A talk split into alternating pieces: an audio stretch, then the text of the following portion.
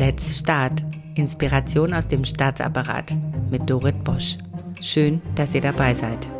Ich stelle euch inspirierende Menschen vor, die mit Mut, Offenheit und Kreativität unser Staatswesen transformieren. Ganz nach dem Motto, wir sind der Staat.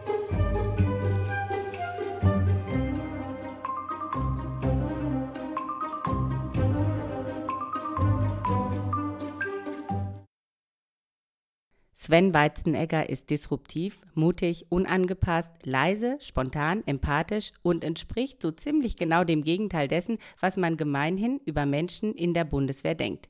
Und gerade das macht ihn als Leiter des hauseigenen Cyber Innovation Hub der Bundeswehr so erfolgreich und beliebt in der Truppe. Die digitale Innovationseinheit der deutschen Streitkräfte leistet einen enorm wichtigen Beitrag zu ihrer digitalen Transformation und ist zugleich ein Role Model, wie ich finde, für vergleichbare Einheiten in anderen Ministerien. Bekannt wurde Sven Weizenegger als erster offizieller Hacker der Deutschen Telekom sowie Co-Founder der preisgekrönten Cybersicherheitsspezialisten Perseus. Ich freue mich, dass er sich heute Zeit nimmt, mit uns über seine Haltung zum öffentlichen Dienst, über die Transformation der Streitkräfte, aber auch die Learnings der letzten fünf Jahre im Cyber Innovation Hub für andere Einheiten in Bundesministerien zu sprechen. Lieber Sven, ich freue mich wirklich super, dass du hier bist als Gesprächspartner. Du wurdest mir aus der Truppe wärmstens empfohlen und es ist immer ein gutes Zeichen. Das heißt, man hat dich auch da voll akzeptiert und ist dankbar, dass du da bist. Ich habe dann in unserem Vorgespräch, das äh, ein bisschen ausgeartet ist, weil wir so viel miteinander teilen konnten, festgestellt, dass du ein so vielseitiger Mensch bist, einen total interessanten Werdegang und das macht dich zu einem sehr interessanten Gesprächspartner. Hättest du gedacht, dass du jemals für die Bundeswehr arbeiten würdest? Bevor ich die Frage beantworte, erstmal vielen Dank für die Einladung, liebe Dorit. Ja, wir hatten tatsächlich ein interessantes Gespräch. Ich dachte so, komm, machst eine Stunde, und hatte das Gefühl, eigentlich hätte es, hätten es zwei, drei Stunden werden können, in denen wir uns über dies und das hätten unterhalten können. Äh, daher toll, dass wir das Gespräch fortsetzen. Zu deiner Frage, hätte ich mir das jemals vorstellen können? Also hättest du mich vor fünf oder zehn oder 15 Jahren gefragt oder als ich 20 war, definitiv nicht. Hättest du mich ähm, 2019 gefragt, hätte ich definitiv ja gesagt. Ich war 2019 schon einmal hier in diesem wunderschönen Ort, dem Hub, der ja ein bisschen so einen Startup-Charakter hat in dem Gebäude, wo wir sind. Zwar ohne Tischtennisplatte und ohne äh, Kicker etc. und ohne Bällebad, wie man das von Google kennt.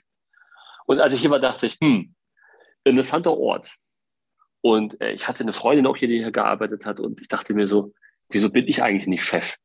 Wieso? Das ist doch genau mein Ding. Ich kann mich hier austoben, habe ein sehr diverses äh, Themenspektrum, an dem ich arbeiten kann und ist sehr technisch auf der einen Seite und hat allerdings auch viel mit Führung zu tun. Ja, und dann kam dann der Anruf von Headhunter 2020. Äh, und dann hat, hatte ich ein paar Interviews, unter anderem mit Martin Kaludis, äh, CEO der BWI, wo wir ja eine Innovationseinheit sind. Und ich fand das total sympathisch. Also ich hatte das, ja, von außen nimmt man das ja anders war, so die Bundeswehr ein Stück weit. Und es war total sympathisch aus, aus meiner Sicht. Und dann äh, fiel die Entscheidung relativ leicht.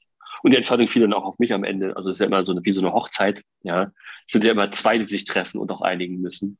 Und im Juni 2020 habe ich angefangen muss sagen, ich habe das keinen Tag bereut. Und wenn man mich fragt, äh, wie ist es so, dann sage ich, ich komme mit einem Lächeln und gehe mit einem Lächeln. Hier ist so ein ganz interessanter Spirit, hier ist Purpose. Und die Leute haben ja echt Lust, etwas zu reißen in diesem äh, schönen Gebäude. Weil ich finde, Räumlichkeiten sind ein sehr wichtiger Aspekt bei der Arbeit. Weil wer guckt schon gerne auf eine weiße Wand acht Stunden am Tag oder länger? Der Blick muss sich weiten, hier und da, um äh, gewisse Dinge freizusetzen im Kopf. Aber ich bin in einer anderen Welt, in einer neuen Welt. Ja, und ich lerne total viel und kann hoffentlich auch ein Stück weit zurückgeben. Also zum Thema Gebäude, ich war ja selbst noch nicht dort, aber ich sehe, du bist sehr aktiv auf, auf Social Media und wenn, äh, so stelle ich mir das jedenfalls vor, ich habe immer dieses Bild vor Augen, wo du im Glastunnel ein Bild machst mit deinen Gästen. Und ich habe das Gefühl, die schauen da immer ganz stolz drauf. Das sind ja auch me meistens Menschen aus der Truppe, oft auch Stakeholder, die du kennenlernst. Und es ist so, so wie so ein, wie so ein Standardbild, habe ich den Eindruck, dass du da machst. Und ähm, mein Gefühl ist, dass du wirklich akzeptiert bist von der Truppe, weil du ihnen natürlich da auch eine Bühne gibst gibst für ihre, für ihre Arbeit, die sie sonst so nicht hätten? Ja, also die, dieser Flur, das war hier mal eine, früher eine Modeschule. Das ist, wir sagen immer James Bond Flur dazu, weil der so, ist wie so ein Tunnel, wie so ein Schlauch und äh, der wird dann immer enger nach hinten und hat tolles Licht. Ich habe auch MDBs, die dann sagen, wir würden gerne ein Foto machen, wenn sie schon hier sind. Also sie kennen das schon anscheinend, irgendwie hat sich das rumgesprochen. Ja, ist ähm, ein ähm, Brand. Ja, ist ein Brand. Ähm, ich nutze das dann auch nicht zu häufig, sondern wenn ich halt Termine habe, manchmal fragen die, manchmal frage ich. Weil ich glaube, es ist ganz wichtig, dass ich bin jetzt Zivilist, ich bin ja äh, in der BWI beheimatet und dem IT-Dienstleister der Bundeswehr. Und ich glaube, es ist total wichtig, die Brücke zu schlagen, dass die Menschen sehen, die Bundeswehr ist jetzt mehr als nur eine Kaserne, sondern da ist, da findet mehr statt, da findet Innovation statt und vor allem da findet Austausch statt zwischen Menschen, die sich vielleicht so ohne weiteres nicht sehen würden. Wir sind ja letztendlich auch eine, eine Plattform für Innovation, in dem wir verschiedensten Menschen und Institutionen einladen, um gemeinsam über Dinge zu sprechen, nicht übereinander, sondern miteinander, um sich auszutauschen in unseren Räumlichkeiten und voneinander zu lernen. Was glaubst du denn, was macht ihr denn jetzt genau unter deiner Leitung auch im Hub richtig, dass die Truppe euch so akzeptiert? Das, das ist eine gute Frage. Ich glaube, so eine Innovationseinheit hat es am Anfang immer schwierig. Das ist ja im Rahmen der dualen Transformation ja nicht ohnehin ein leichtes Unterfangen. Ähm, natürlich gibt es am Anfang immer Abwehrreaktionen von einer Organisation und das ist bei anderen Firmen genauso. Ich glaube, was ich vielen gesagt habe, ist, ihr seid nicht alleine. Ihr habt, ihr seid nicht äh, alleine im Sinne von, ihr habt nicht allein nicht das Problem, dass wenn ihr euch verändern wollt, dass es da Widerstände gibt in Organisationen. Das ist immer so. Und dann ändert sich so ein bisschen was. Dann sehen die Menschen, okay, wir sitzen nicht alleine im Boot, auch andere haben die Schmerzen und die Probleme, die wir auch haben. Und ich sage immer, der Weg zu zweit ist nur halb so weit. Das ist äh, von Grauzone einer deutschen Band und den Satz finde ich ganz schön. Ja. Der andere Aspekt ist, dass wir mit Outcomes geglänzt haben. Also es fing 2020 ah. an mit Matthias Görz, dem, dem CTO, der hat das interimsweise geleitet, dann kam ich. Ähm, und äh, anstatt über Agilität zu reden, was ist Agilität und wozu ist das toll? Das sind alles interessante Themen sicherlich. Das ist aber für mich PowerPoint-Ebene.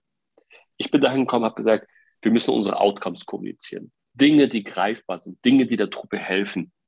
Und das ist natürlich dann ein Game Changer, weil es nicht nur dieses Blabla ist, dieses theoretische, dieses, ich bin Unternehmensberater und erkläre euch mal mit äh, relativ jungen Jahren, wie man ein Unternehmen führt. Nein, sondern glänzen durch Outcomes, durch Output.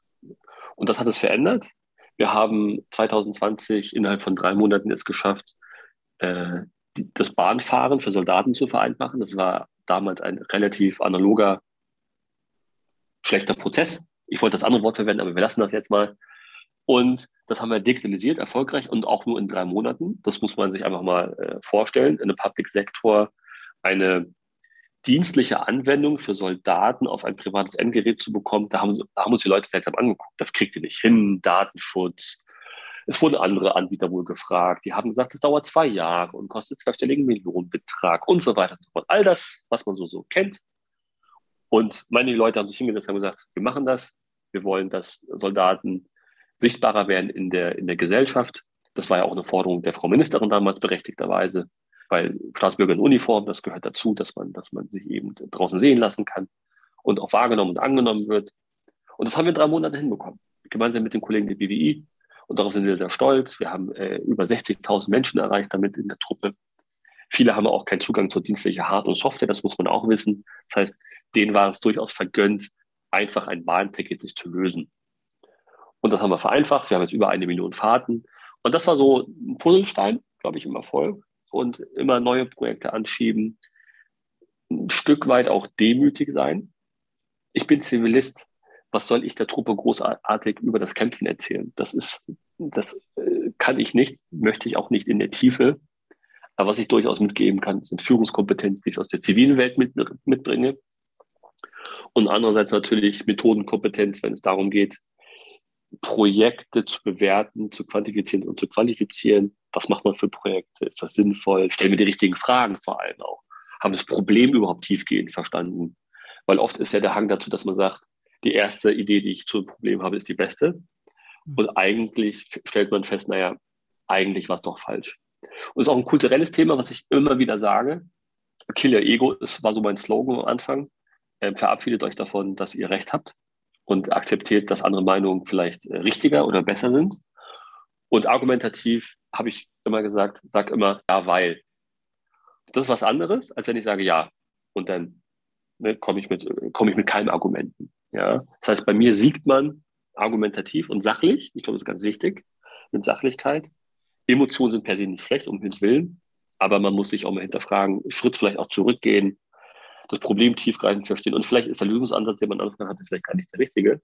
Und auch gar nicht schlimm, wenn ich den Schmerzpunkt der Soldaten und Soldaten damit äh, trotzdem lindern kann, mit etwas anderem, vielleicht was Einfachem, ist am Ende jedem geholfen. Oh, ich liebe dein Mindset. Das ist so cool. Und dieses in drei Monaten etwas erschaffen, was wirklich vielen Leuten in der Breite hilft, auch wenn es für diejenigen, die uns jetzt zuhören, ja Bahnticket äh, für Soldaten, aber das ist echt ein Issue. Ich stelle mir gerade äh, diesen James Bond-Flur äh, vor und dich als Q im Hintergrund, der, die Technologie. Ich sehe auch so ein bisschen liefert. aus. Also, mir, hat, mir hat jemand ein Foto gezeigt und äh, ich habe auch so eine Brille, also nicht so eine ähnliche wie er, aber auch so eine Hornbrille. Ähm, und dann, okay, sah jetzt nicht unähnlich aus. Hat er mich nachgemacht, habe ich dann, äh, ja, okay, er ist natürlich bekannter und berühmter als ich, um Himmels Willen. Ja. Noch. Noch, noch, ja, ja. Noch. Ich glaube, ähm, ich glaube, was, was, was glaube ich auch wichtig ist, dieses Nicht-Belehren. Hm. Ähm, was ich, glaube ich, am Anfang angedeutet hatte. Wer bin ich, der Truppe zu erzählen, wie sie zu kämpfen hat? Um Himmels Willen. Das will ich mir gar nicht anmaßen. Ich glaube, das ist ein wichtiger Aspekt, äh, einander zu verstehen. Aber, und jetzt muss ich es auch noch einschieben, äh, auch nicht der Bittsteller sein. Also eine gewisse charmante Penetranz haben, hier und da nerven und eine Art von Dringlichkeitsempfinden ausstrahlen, aber auch leben. Am Ende ist meine Aufgabe, zwischen den Welten zu wandeln und zu wandern. Wandern ist, glaube ich, das richtige Wort. Ähm, nämlich zwischen dieser zivilen Welt und der militärischen Welt und vielleicht auch die Brücken zu schlagen. Weil oftmals äh, sind die Themen zwar unterschiedlich benannt, aber man meint durchaus das Gleiche oder das Ähnliche. Also Agilität in der zivilen Welt, Führen mit Auftrag in der militärischen Welt, ist ja nichts anderes als links und rechts Leitplanken zu setzen und in diesem Korridor sich bewegen zu können. Und als ich den Bundeswehrangehörigen das erzählt habe, dass es ja Gemeinsamkeiten gibt, wollten das einige mit Erstaunen oder haben einiges mit Erstaunen festgestellt und ah, wir sind doch nicht so andersartig im negativen Sinne, sondern wir sind ja doch näher dran, als man vielleicht glaubt. Also es nimmt so einen unheimlichen Druck raus, dass man gerade als Angehörige der Verwaltung, dass man noch irgendwas lernen muss, dass man unvollständig ist, dass man mängelbehaftet ist und dass man das noch nie gehört hat, wenn man nicht so und so und so und so gearbeitet hat. Und das stimmt ja gar nicht, ja, sondern es gibt tatsächlich diese Prinzipien in jeden Bereichen, sich diese Erlaubnis zu geben, diesen Korridor auch zu nutzen. Das finde ich so schön, wenn du das so erzählst. Das kann ich mir sehr gut vorstellen, dass das Menschen wirklich auch anzieht. Und dieses Dringlichkeitsempfinden, das ist ja auch etwas, worauf du hinweist das mag ich so. Du sprichst auch oft von diesem Hang für Prokrastination, also im öffentlichen Dienst, dieses unnötige Hinauszögern von Dingen, von Entscheidungen, von Innovation, wie auch immer. Ich kenne das mehr so aus der Persönlichkeitsentwicklung, wenn man zum Beispiel irgendwie Sport machen will und man macht es dann nicht. Und ich finde es ganz interessant, dass du das in diesen Kontext bringst, weil das, also es erreicht mich total. Was sagst du Menschen da noch genau? Und wie hilfst du ihnen damit, diese schlechte Angewohnheit des Hinauszögerns auch abzulegen? Also was ist dann die Konsequenz von Herauszögern? Mhm. Die Konsequenz ist, dass am Ende es doch implodiert oder explodiert, um mal diese Begriffe drastisch zu verwenden. Ähm, ich bin einerseits extrem von Fortschritt beseelt. Ich bin großer Star Trek-Fan. Ich glaube eine, an eine Werte- und Wissensgesellschaft, die dann in ein paar hundert Jahren kommen mag. Das werde ich höchstwahrscheinlich so in der Form nicht mehr erleben. Vielleicht gibt es dann auch Geld nicht mehr. Und die Frage, die man sich immer stellen muss, auch in der Verwaltung, und es klingt jetzt wieder sehr hart. Entweder werde ich transformiert oder ich transformiere selbst. Und wenn ich selbst transformiere, kann ich äh, selbst entscheiden, in, in, in großen Stücke, in großen Stücken, in welche Richtung es geht. Und dem muss man sich eigentlich immer vergewissern. Und das, hat, und das hat ein Stück weit mit Ego zu tun, meiner Meinung nach.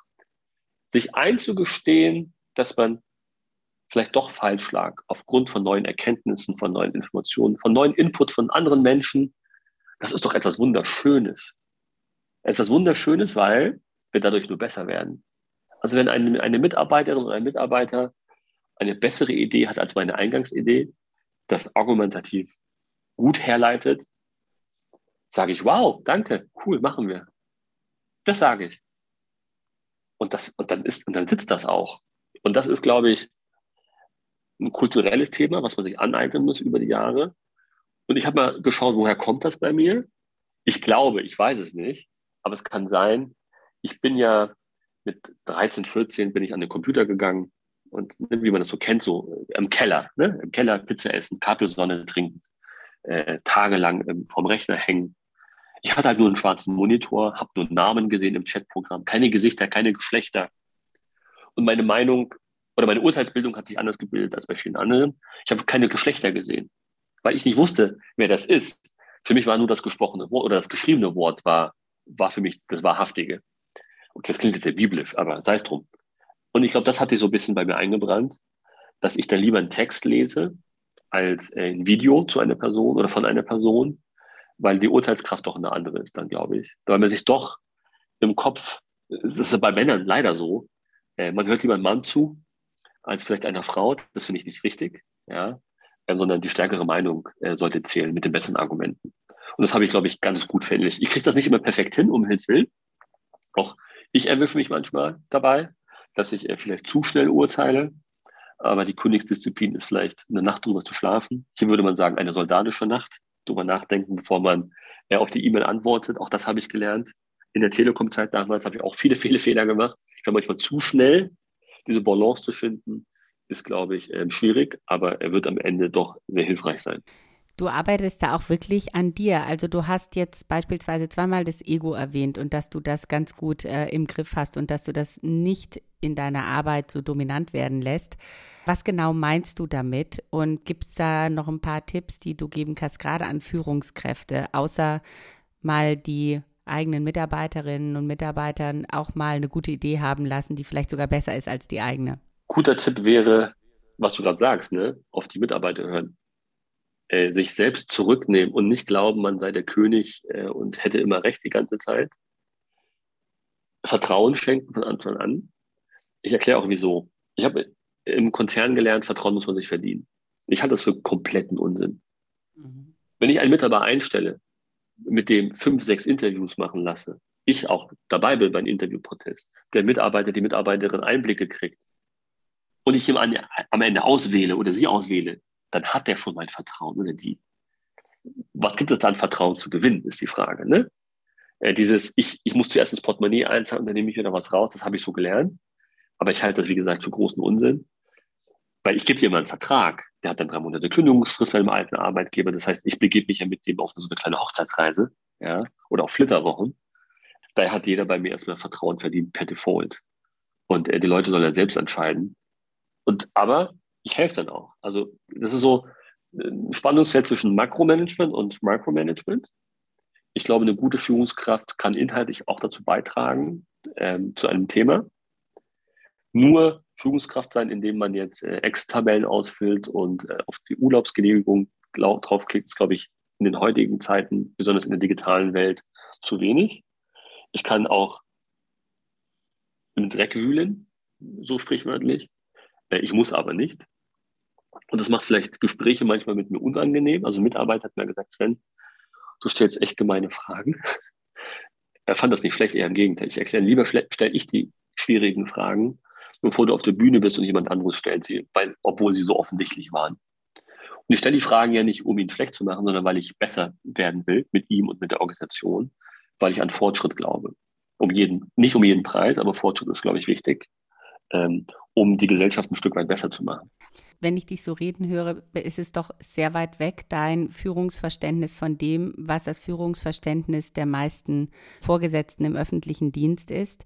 Ich glaube, viele wünschen sich, dass sie so ein Führungsverständnis auch äh, haben und leben. Ich glaube, darüber sprechen jetzt auch ganz viele, aber die wenigsten wissen eigentlich, wie sich das anfühlt, weil sie doch sehr gewohnt sind, äh, mit den Excel-Tabellen und den Urlaubsanträgen zu arbeiten und sich diese Freiheit, die du dir jetzt auch nimmst und den Raum, den du deinen Mitarbeitenden schenkst, den trauen sie sich nicht zu nehmen. Du bist auch ja insgesamt ein eher unangepasster Typ, also was deine Kleidung angeht, was deine Vorlieben angeht, ähm, sag ich mal, auch außerdienstlich interessierst du dich halt für Dinge, die dich inspirieren und die du auch in deine Arbeit einbringen kannst, hast du mal erzählt. Wie wichtig ist es denn für dich, so ganz authentisch zu sein und auch du selbst sein zu können für deine Arbeit? Also nicht, dass du so eine Rolle hast, der Sven Weizenegger in seiner Amtsposition und der Sven Weizenegger privat. Bei manchen fällt das ja total auseinander. Ist es bei dir eigentlich dasselbe? Ich würde behaupten, dass ich das bin. Ob ich das jetzt zu 1000 Prozent bin, definitiv nicht, weil ich mich in diesem Rahmen auch bewege. Ich kann natürlich jetzt nicht mit einem Bademantel hier durch die Gegend rennen wie zu Hause, um Himmels Willen. weil ich ja auch am Ende als Aufgabe, als Leiter des Habitation Hubs der Bundeswehr auch eine Rolle habe, Stakeholder Management zu machen. Das heißt, ich muss mich auf die Menschen einlassen, aber ich bin in meiner Rolle, wie ich rede, was für Themen ich adressiere, äh, durchaus sehr authentisch. Also vielleicht so als Einschub, die Freiheiten, die ich habe, werden mir auch gegeben. Das muss man ganz fair sagen. Das ist ein Martin Kaludis, ein Matthias Götz, der Abteilungsleiter ZIT im BMVG, äh, General Vetter, der Staatssekretär, die geben mir auch diese Freiheiten. Das ist der Rahmen, in dem ich mich bewegen kann. Und es ist auch die Erwartungshaltung, dass ich eben anders bin, weil wir anders sind, weil wir ganz andere kreative Kräfte freisetzen wollen. Mit einer gewissen charmanten Frechheit, auch hier und da, aber nicht dieses Belehrende, was wir am Anfang hatten, mhm. den, den, nicht diesen erhobenen Zeigefinger, das aber auch belege und hinterlege mit Outcome. Ich glaube, sobald man Outcome generiert, hat man eine ganz andere, andere, wir nennen das jetzt mal Verhandlungsbasis oder Gesprächsbasis, als wenn ich jetzt große Theoretiker bin und über Blockchain rede und eigentlich äh, kein Problem habe, aber eine Lösung. Und das ist, glaube ich, äh, der Unterschied. Und ich rede oft sehr schnell. Ich weiß, dass das durchaus ein Manko ist für viele, aber so bin ich halt nun mal. Ich kann auch sehr langsam reden, wenn es sein muss. Wenn ich glaube, das ist der richtige Moment, dann tue ich das natürlich. Aber ähm, auch wie ich mich kleide, das hattest du auch angesprochen, glaube ich, oder auch im Briefing, bevor wir gesprochen haben. Ähm, ich muss jetzt keine Krawatte tragen, unbedingt, wenn ich nicht glaube, dass es der richtige Anlass ist. Es muss authentisch sein. Das ist wie mit Anzügen. Wenn ich einen zu großen Anzug trage als Mann, dann wirkt das halt ein bisschen grotesk. Und andere merken das ja, dass das nicht authentisch ist. Die merken ja, dass da was nicht stimmt. Und ich glaube, das kriege ich ganz gut hin. Oder hoffe ich jedenfalls. Das gefällt mir wirklich gut. Also so kommst du auch rüber. Ich finde, du redest zwar schnell, das soll ja angeblich auch ein Zeichen von hoher Intelligenz sein, habe ich mal gelesen. Aber du bist vom Typ her leise. Also du bist nicht so ein lauter, aufdringlicher Typ. Und das ist, glaube ich, ganz angenehm. Man kann sich einfach vorstellen, dass man irre gern mit dir zusammenarbeitet. Vor allen Dingen, wenn du sagst, du generierst ein Outcome und schaust auch sensibel, was braucht die Truppe jetzt gerade? Wo kann ich denn was für sie tun? Und ähm, ich glaube, dieses Teambuilding ist einfach super wichtig. Was würdest du jetzt unter dem Stichwort Cyber Innovation Hub als Role Model für andere Ministerien, die sind ja teilweise gar nicht so weit wie ihr. Ihr habt ja wirklich als allererstes angefangen mit dieser Hub-Geschichte. Jetzt zieht es langsam so nach. Also im Innenministerium warte ich noch drauf. Hast du da irgendwelche Learnings? Wie sollte man anfangen? Wie sollte man nicht anfangen? Ich habe das Gefühl, jetzt geht es langsam so los, wo wir das überall haben und wir können unheimlich viel von euch lernen. Wir haben tatsächlich viel Erfahrung. Wir haben jetzt 135 äh, Innovationsvorhaben in unserem Portfolio, mannigfaltig und gibt das gar nicht mehr im Fokus mit Cybersecurity, auch wenn man das immer glaubt. Wir beschäftigen uns ja mit, der, mit vielen Aspekten der digitalen Transformation der Truppe, je nach Problemstellung, die die Truppe hat. Und das ist gar nicht so einfach zu behaupten. Ich glaube, es gibt so ein paar äh, Metathemen, so will ich das mal nennen, übergeordnete Themen, die wichtig sind. Natürlich muss jedes Ressort gucken, was ist eigentlich deren Zielsetzung ist es eher vielleicht so ein Think Tank-Ansatz, weil ich eher strategisch arbeite, auf Papierebene, so nenne ich das mal. Oder bin ich jemand, der greifbare Dinge liefern muss? Dann ist natürlich der Auftrag ein anderer. Wenn man mal auf die Metaebene guckt, ist das Leitungsnähe ganz wichtig. Denn wir befinden uns mit einer Innovationseinheit in einem roten Ozean, also in der alten Welt. Und eine Innovationseinheit per se ist eine blaue Welt, Blue Ocean würde man dazu sagen. Neue Denkmodelle, neue, neue, eine andere Kultur, andere Werte vielleicht auch und andere Methodiken an Dinge heranzugehen und heranzutreten und umzusetzen. Das heißt, man stößt da ohnehin auf ein System, was per se versucht, seine gestandenen Prozesse einem überzustülpen. Dem muss man sich mal bewusst sein. Und das schafft man halt nur, wenn man Leitungsnähe hat. Das ist das eine. Die haben wir. Das andere ist Geduld. Man kann nicht erwarten, dass eine Innovationseinheit in zwei, drei Jahren den Output generiert, wie wir es vielleicht tun oder andere. Das ist in der Wirtschaft ja auch nicht unähnlich. Viele erwarten im zweiten Jahr eine schwarze Null. Was für ein Unsinn. Eine Einheit muss sich finden, muss ihr Geschäftsmodell pivotieren, muss Kunden finden, muss Feedback sammeln, muss das Produkt anpassen, muss sich weiter anpassen, etc. Die ganze Zeit anpassen, sich selbst auffressen ein Stück weit, ähm, sich selbst hinterfragen und die eigenen Geschäftsmodelle vielleicht hinterfragen und auch vielleicht verändern.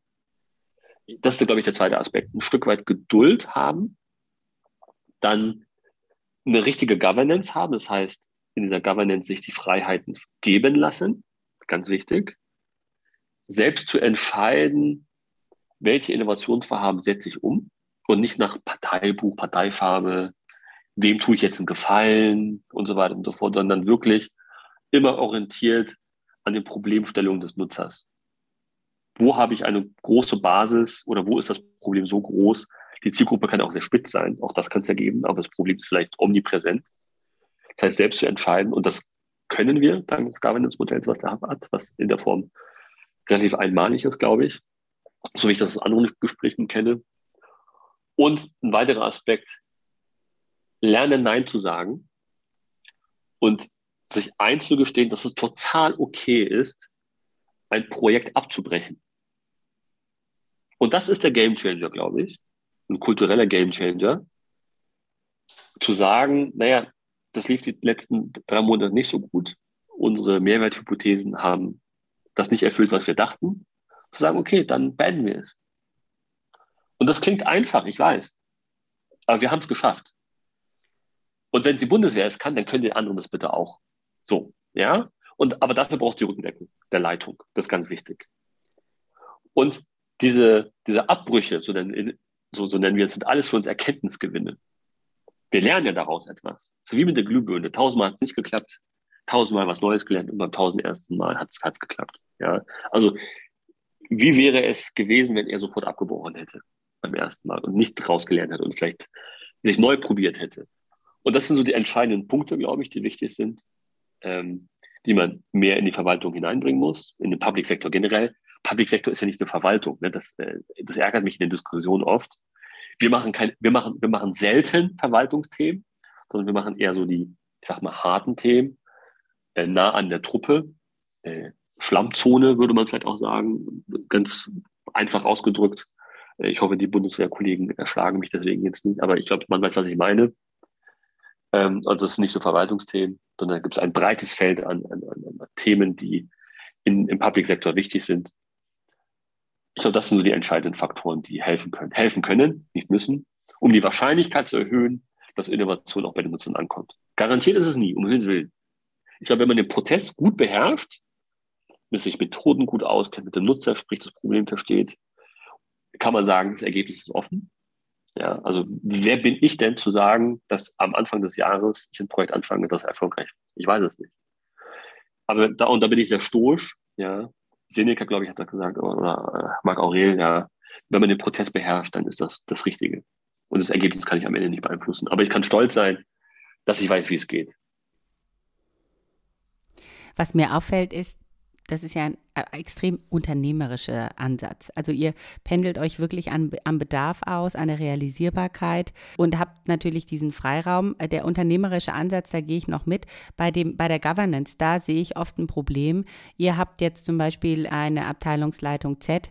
Das sind ja oftmals die ganz roten Bereiche in denen man sich im Staat bewegt, wo Personalentscheidungen getroffen werden, wo Haushaltsfragen getroffen werden, Organisationsfragen auch entschieden werden. Eigentlich geht es ja nur mit denen. Genau, da, aber dafür habe ich äh, einen Stakeholder im BMVG, an den wir berichten, äh, an den Ab Abteilungsleiter ZIT, äh, der General Vetter ist das in dem Fall. Ähm, ich persönlich habe mit äh, Z jetzt wenig zu tun, daher kann ich das auch nicht beurteilen, ehrlich gesagt, ja, wie das da funktioniert. Äh, wir zahlen am Ende in das Cyber, in das, in das Teilportfolio Cyber IT ein. Das ist ein sehr breites Portfolio, da geht es viel um Analytics und Co.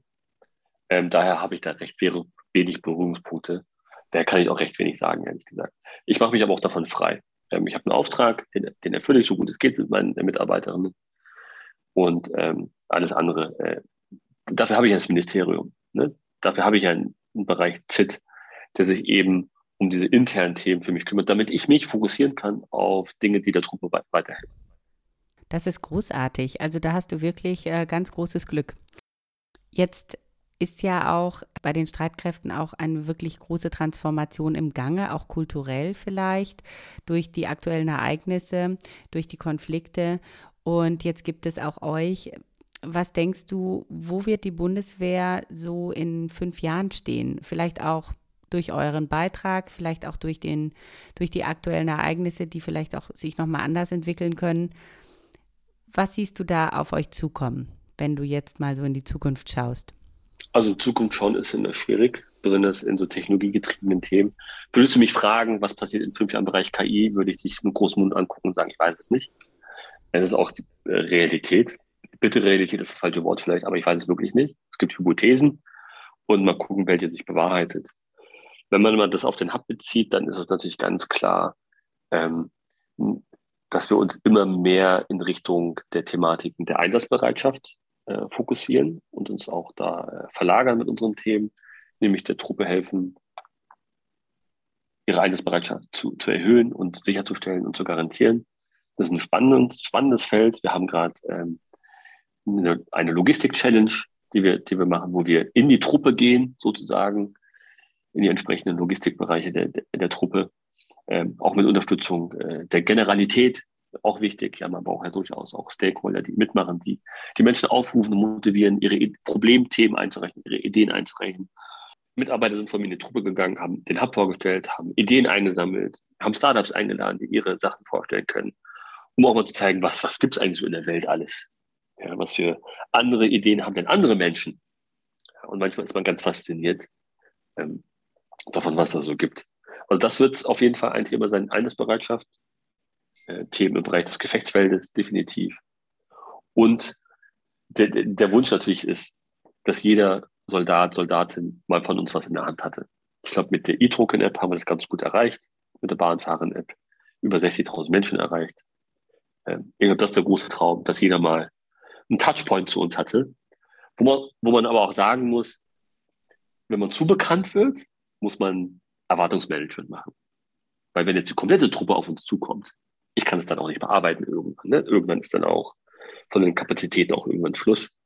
Daher ist der Wunsch jetzt nicht, dass wir jetzt äh, alle innovativen Ideen, die Truppe hat, umsetzen können und wollen. Das ist, äh, ist nicht realisierbar. Ne? Am Ende ist das immer eine Prioritätsfrage. Das ist wie mit Aufgaben. Ja, es gibt nicht zu viele Aufgaben. Es gibt ein, ein Thema der Priorisierung letztendlich.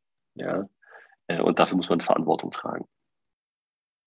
Du bist ja als First Hacker der Telekom äh, dann direkt in den Vorstand aufgerückt. Wie hast du das eigentlich geschafft? Wie hast du die Menschen so inspiriert, dass sie, dass sie dich da gesehen haben und du diese Chancen bekommen hast? Im Israelischen würde man sagen Chutzpe.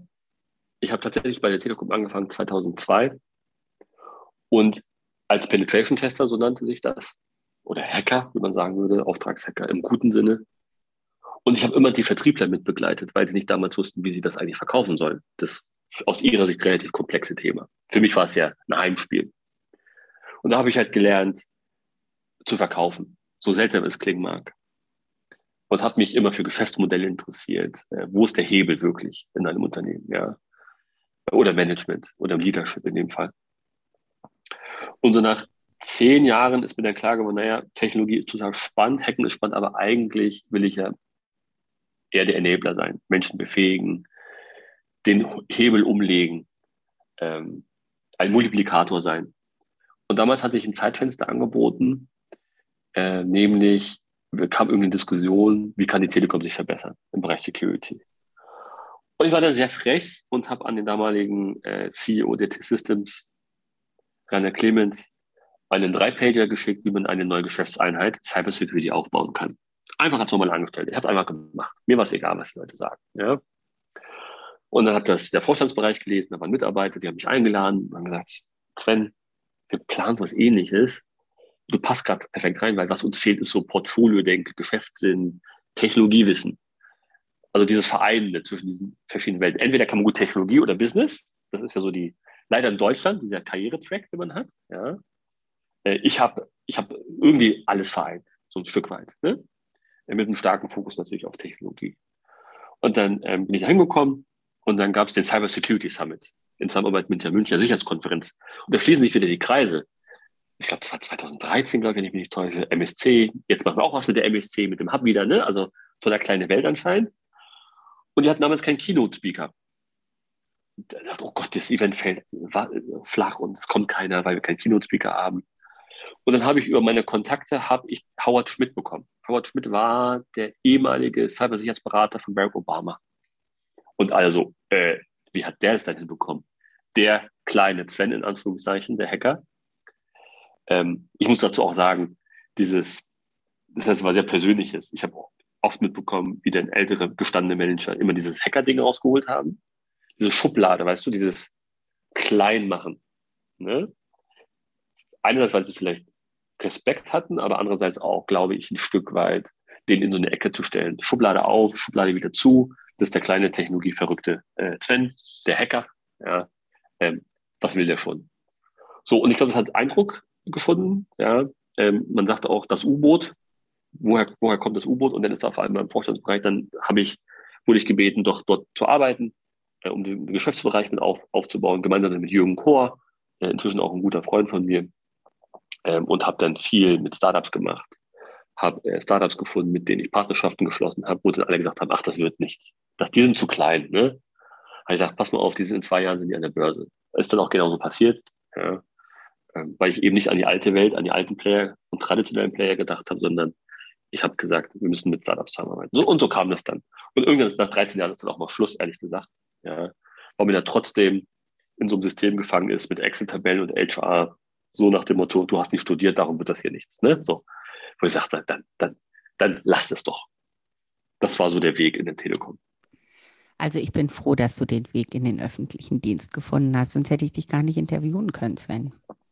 Ja, halb öffentlich. Ne? Ich bin ja Teil einer GmbH, muss man sagen. Ne? Ja, das stimmt. Formal, ne? sauber zu sein. Dunstkreis, Im Dunstkreis, das, das ist richtig. Da hast du natürlich vollkommen ja. recht. Aber wir haben dich jetzt schon adoptiert. Sehr gut, sehr gut. Ich, ich glaube, vielleicht noch zum Abschluss wenn man so ein Innovationsplayer ist auf dem Markt, darf man nicht kompletter Teil des Systems sein, um seine Authentizität zu bewahren. Mhm. Ja, auch du bist ja nicht so, wie man sich das vielleicht denken würde aus dem Public Sector. Du bist ja auch, kriegst gerade eine rote Brille, sehe ich gerade. Ne? Wir sehen uns per Kamera übrigens gerade. Ja. Ähm, du bist auch anders. Ne? Das merkt man. Ne? Und ich glaube, äh, man muss da authentisch bleiben, ähm, dass man da auch wirklich äh, entsprechend wahrgenommen wird. Ja, Weil man muss ja in, in, den Spiegel, man muss in den Spiegel gucken können. Ne? Und ich glaube, ich glaube, es tut dem Charakter nicht gut, wenn man jahrelang sich was einredet und am Ende ist man traurig und äh, kriegt schlechte Laune. Das muss nicht sein. Aber die Zeiten sind doch so gut, dass man das jetzt auch so machen kann. Also ich habe angefangen, da war das noch nicht so. Da hätte ich mich das auch, glaube ich, nicht so getraut. So wahnsinnig mutig bin ich, glaube ich, nicht. Aber jetzt finde ich, ist wirklich so die Zeit, da kann man es machen. Also wer jetzt sich nicht mutig äh, zeigt, tja, weiß auch nicht, der hat den Schuss noch nicht gehört. Das ist die Zeitenwende in allen Bereichen. Ist bin so, ich der ne? Meinung. Ja. Ähm, für, wir müssen für unsere Werte einstehen, für unsere Gesellschaft, für Europa. Ich bin ein großer Europa-Fan. Hm. Vielleicht kommt es auch von Kraftwerk und Trans-Europa Express. Mein Traum ist es, eine halbe Stunde in Paris zu sein und da Kaffee zu trinken und dann wieder abends zurückfahren. Ja. Ähm, Europa ist ein Exportschlager für mich. Ja. Ich finde die Idee einfach großartig. Das hat so ein bisschen Star Trek-Feeling für mich, dieses Europa. Ist sehr verklärt, was ich sage. Ich weiß nicht alles perfekt, ja. Und dieser Grundgedanke von Europa ist einfach großartig und kann ich unterstützen. Ja, ich glaube, wenn wir es in Europa hinkriegen, kann das ja auch irgendwie, dann zeigt es sich, dass wir es auch vielleicht größer hinkriegen und in einem anderen Kontext. Es geht ja, ja eigentlich um ja. Verbindung, es geht um, um genau. Miteinander nicht. Und genau. wir haben ja und, One Planet. Genau, und ich glaube, es gibt total viele Länder, die im Kern Europa sind. Nehmen wir mal die Schweiz vielleicht, ja. Hey, werde Teil von Europa, ist alles super, ist nicht so schlimm. Ja, ich hoffe, es gibt jetzt kein, äh, kein, kein Eklat wegen meiner Forderung. Ja, aber ich glaube, äh, wäre ein schöner Traum, wenn äh, die Länder, die so in diesem Kern Europa sind, sich mehr verbinden und sich austauschen. Weil es schön ist, andere Menschen zu sehen, an anderen Städten zu sein, ohne Probleme dahin reisen zu können. Ja. Das ist großartig. Also ich bin bei dir, ich bin da auch Optimistin und ich glaube, wir kommen dahin und vielleicht gibt es noch viel mehr Methoden und viel mehr Formen, die sich da entwickeln werden, wie wir zueinander äh, äh, zusammenrücken, auch wenn das jetzt gerade nicht so danach ausschaut. Genau, hoffen wir das Beste. Hoffen wir das Beste. Lieber Sven, ich danke dir ganz, ganz herzlich für deine Zeit. Ähm, die ist völlig verflogen mit dir. Und ähm, ja, ich freue mich, dass wir uns bald persönlich treffen. Genau, Mach's ich freue mich auch. Sven. Bis bald. Ciao. Danke sehr so. Tschüss. Und das war es bei Let's Start Inspiration aus dem Staatsapparat mit Dorit Bosch. Schreibt mir gerne und abonniert diesen Kanal, damit ihr keine Folge verpasst. Let's start. Viel Spaß bei der Umsetzung.